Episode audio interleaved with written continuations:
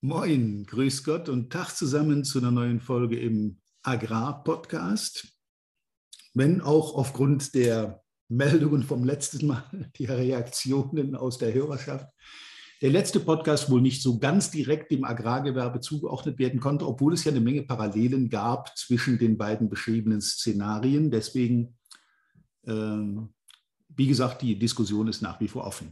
Heutiges Thema ist aber vielleicht auch im Anschluss an die letzte Folge, machen heißt das Zauberwort. Und jeder, der wie ich auf dem Dorf oder irgendwo auf dem Land zumindest aufgewachsen ist, der weiß, was damit gemeint ist. Ich kann mich noch sehr gut erinnern, dass ich als Pimp ein Fahrrad hatte und einen alten Moped-Motor und irgendwie versucht habe, diesen Moped-Motor mitsamt der Antriebskette in den Rahmen zu kleben, zu binden, zu schweißen und viel Werkzeug hatten wir nicht, aber wir haben das Ding zum Laufen gekriegt. Ähnlich wie die beiden Pimpfe hinter mir, die jetzt überlegen, wie sie diesen Motor in ihr Fahrrad implantieren können, um einfach mehr Spaß zu haben. In diesem Sinne wünsche ich euch heute bei der Folge Machen heißt das Zauberwort. Viel Spaß.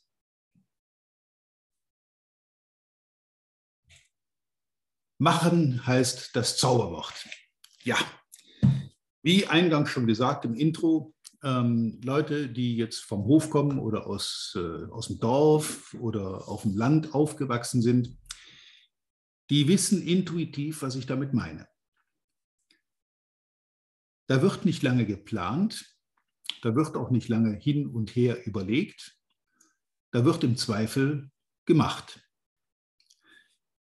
Und was das wiederum als ja, möglicherweise genetische Veranlagung, aber auch angelernte Verhaltensweisen ähm, mit dem Vertrieb im Agrarsektor zu tun hat, möchte ich heute in der Folge so ein bisschen beleuchten und aufklären.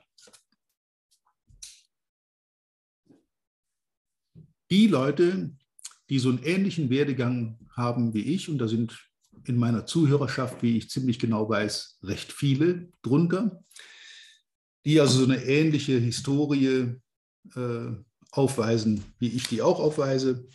Aufgewachsen auf dem Bauernhof, dann äh, als Jugendliche auf dem Hof mitgearbeitet, dann eine Lehre gemacht, dann vielleicht noch studiert und dann in verschiedenen Positionen in agrarnahen Berufen unterwegs gewesen, so wie ich. Da lernt man, dass man in der Situation eben machen muss. Auch im Handel war das so. In der Zeit der Getreideernte gab es keinen Urlaub.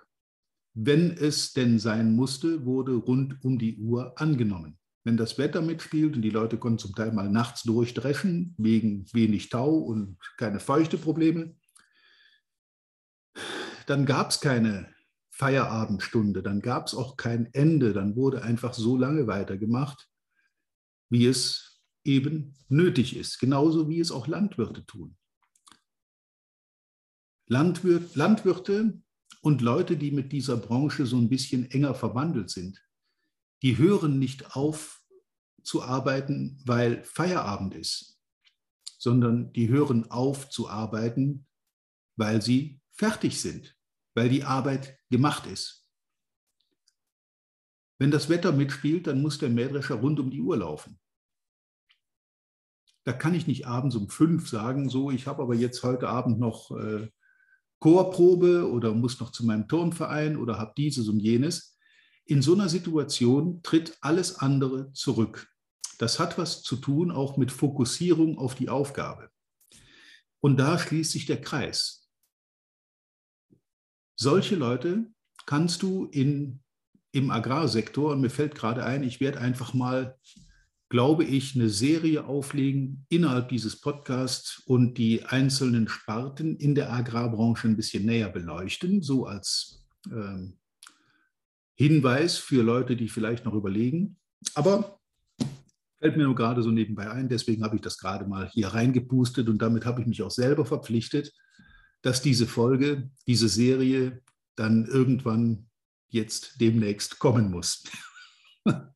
Selbstverpflichtung hat auch was damit zu tun. Fokussierung, Selbstverpflichtung, Handeln statt Planen und Schwafeln.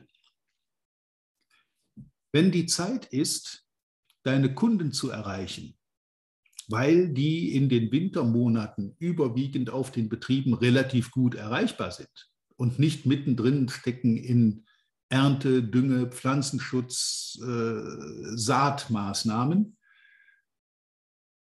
dann musst du machen. Wenn du dann in dieser Situation anfängst zu planen, zum Beispiel, welche Kunden muss ich denn in meinem Gebiet jetzt dringend erreichen, damit ich mit denen den Umsatz in trockene Tücher bringen kann, dann bist du garantiert schon mindestens einen Schritt hinter deinen Mitstreitern zurück. Geplant wird dann, wenn die Landwirte hoch beschäftigt sind, in einer Zeit, wo Landwirte keine Zeit haben für dich, für deinen Besuch, für deine Anwesenheit, für deine Gespräche und sich auch die Zeit dafür nicht nehmen oder vielleicht auch nicht nehmen wollen.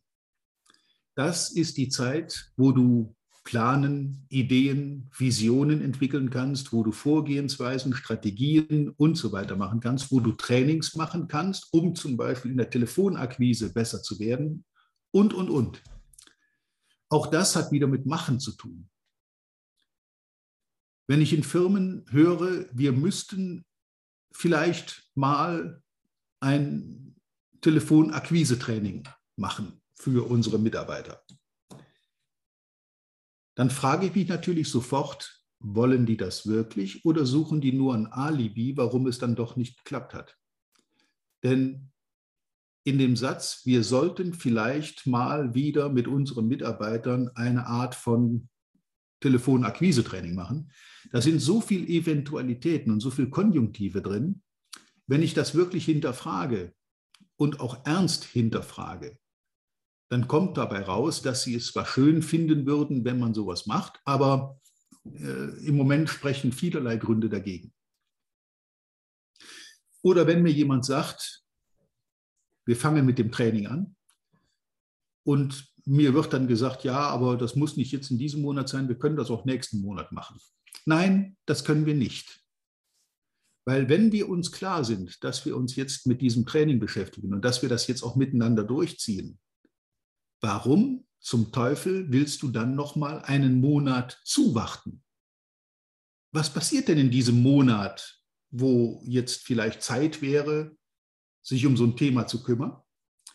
Wollen wir dann anfangen mit dem Training, wenn die Saison in Hochbetrieb läuft? Ich habe in meinem Buch irgendwo beim Thema Akquise und auch bei mentaler Einstellung den Punkt aufgegriffen, dass es in Deutschland unglaublich viele Planungsriesen und gleichzeitig Umsetzungszwerge gibt. Leute ergehen sich in Planungen, da werden Konzepte gemacht, da werden ganz tolle Entwicklungen und Ideen zu Papier gebracht. Aber wenn es dann an die Umsetzung geht, ja, da sollten wir vielleicht dann erst in einem Monat mit anfangen. Das ist jetzt vielleicht noch ein bisschen früh weil es wird ja auch früh dunkel und äh, es ist kalt und vielleicht ist der Himmel bedeckt oder meine Oma hat Schnupfen. Deswegen können wir das diesen Monat nicht machen. Da frage ich mich jeweils, gegen welche Pumpe sind diese Leute eigentlich gelaufen? Was ist da passiert, dass die so zögerlich sind? Machen heißt das Zauberwort und so heißt auch die heutige Podcast-Folge. Wenn jemand der Meinung ist, dass ihm ein Telefonakquise-Training in seinem Job weiterhilft, warum zum Teufel will ich dann mit der Umsetzung nochmal einen Monat oder zwei oder drei warten? Ich kann doch dieses Training, gerade auch in der Winterzeit, wo die Landwirte, wie gesagt, auch Zeit haben, wirklich eins zu eins sofort am nächsten Tag oder gleich doch am selben Tag umsetzen und damit Erfolge einfahren. Warum will man dann einen Monat warten? Mir ist kein Grund eingefallen. Ich habe es auch nicht begriffen. Es konnte mir auch keiner erklären. Das war irgendwie, ja, aber so einen Monat warten wäre schon noch schön. Liegt es vielleicht daran, dass die ganze Planung zwar toll ist, aber wenn es um, an die Umsetzung geht, wenn es wirklich darum geht, den Hörer in die Hand zu nehmen und mal einen Kunden anzurufen, um dort einen Termin für ein Gespräch zu vereinbaren, dass dann viele Leute auch schon wieder kalte Füße kriegen und möglicherweise lieber nicht telefonieren, als Risiko zu gehen, dass ein Kunde mal Nein sagt?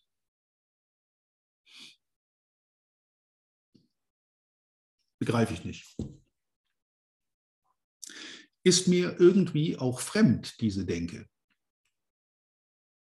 Und wenn mir etwas fremd ist, versuche ich zu ergründen, warum jemand so denkt und da Verständnis aufzubringen aber ich komme da irgendwie nicht ganz an den Punkt, wo ich sagen würde, okay, das ist jetzt ein triftiger Grund, den kann ich akzeptieren, das sehe ich dann genauso und ich lasse mich ja gerne auch überzeugen, wenn jemand bessere Argumente hat und mir sagt, pass mal auf, Trainer, was du da erzählst, ist Bullshit. Das ist nämlich in Wirklichkeit so, so oder so. Und er kann das dann auch schlüssig begründen und mit von mir aus Beispielen unterlegen. Warum soll ich dann ablehnen und sagen, der Mann hat Unrecht und ich habe Recht? Der kennt doch seine Kunden und sein Gebiet und sein Produkt und seine Firma und seine, seine, seine Landwirte, die er betreut, die kennt er doch viel besser als ich. Dann sollte man doch zumindest hingehen und sagen, okay, ich denke jetzt mal drüber nach. Aber wie gesagt, dieser für mich triftige Grund ist mir noch nie, wirklich noch nie genannt worden. Und ich habe diese, diese Ausflüchte schon häufiger gehört. Deshalb mein Aufruf an alle, die hier zuhören, wenn denn die Vorbereitung gelaufen ist, man hat sich ein paar Gedanken gemacht, das sollte man ruhig tun. Man sollte, bevor man agiert, durchaus mal überlegen, wenn ich jetzt da an der Strippe ziehe, wo fällt dann ein Sackreis um? Aktion ist gleich Reaktion. Alles, was ich tue, hat irgendwo eine Konsequenz in irgendeiner Form. Positiv, negativ, egal, aber irgendwas passiert. Nur wenn du nichts machst, ändert sich natürlich auch nichts. Eine Änderung kannst du nur herbeiführen, also zum Beispiel zu mehr Umsatz oder zu anderer Arbeitsweise oder zu mehr Kunden oder zu mehr Marge oder was du dir halt als Ziel gesetzt hast. Eine Änderung kann doch nur dann erfolgen, wenn du wirklich hingehst und nach einer entsprechenden Planung und äh, ja, Konzeptionsphase dann auch wirklich den Hörer in die Hand nimmst und Feuer gibst. Wenn du nichts tust, wird sich nichts ändern und es wird sich nichts bewegen. Und in so einer Situation ist eine Planung fürs kommende Jahr, die vielleicht fünf oder zehn Prozent mehr Umsatz beinhaltet, nicht mehr als ideologisches Wunschdenken.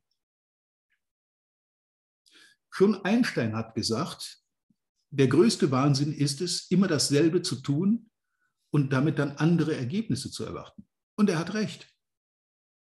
Du musst, wenn du auf der Ebene bist, dass du entschieden hast, okay, wir müssen jetzt da in der Richtung was tun und jetzt die Wintermonate bieten sich nun mal wirklich an, neue Kundenkontakte zu knüpfen, neue Kontakte zu legen, neue Märkte anzugehen, neue Kunden anzugehen und wirklich mal Markt zu machen, dann kann ich mich doch nicht da hinsetzen und sagen, hm, dann warten wir mal, bis das Frühjahr angefangen hat, so im März oder April. Leute, im März oder April läuft das Geschäft, da hatten die Bauern wieder keine Zeit. Und dann brauchst du da nicht hinfahren, um denen irgendwas verkaufen zu wollen und Kontakte zu legen. Bevor dieser Kontakt, den du legst, dann zur Wirkung kommt, dass der Kunde kauft, ist die Saison schon wieder rum. Also muss ich doch die Backen zusammenkneifen, sorry für die harte Ausdrucksweise, und dann jetzt im Dezember, Januar, Februar, vielleicht auch noch im März meinen neuen Fühler ausstrecken und dafür sorgen, dass ich im Markt dann auch etabliert bin, bevor es losgeht, bevor die dann Dünger, Pflanzenschutz und so weiter kaufen. Ja. Machen. Nicht nur fordern, wie im letzten Podcast, Forderungen stellen, sondern machen, tun, umsetzen. Handeln heißt die Devise. Einer übrigens, der letzte der schon häufiger genannten fünf Erfolgsfaktoren heißt Handeln, Tun, Umsetzen. In diesem Sinne wünsche ich dir ein paar spaßige, aber durchaus auch arbeitsreiche, erfolgreiche Wintermonate mit der darauf folgenden fast zwangsläufigen reichen Ernte im Frühjahr.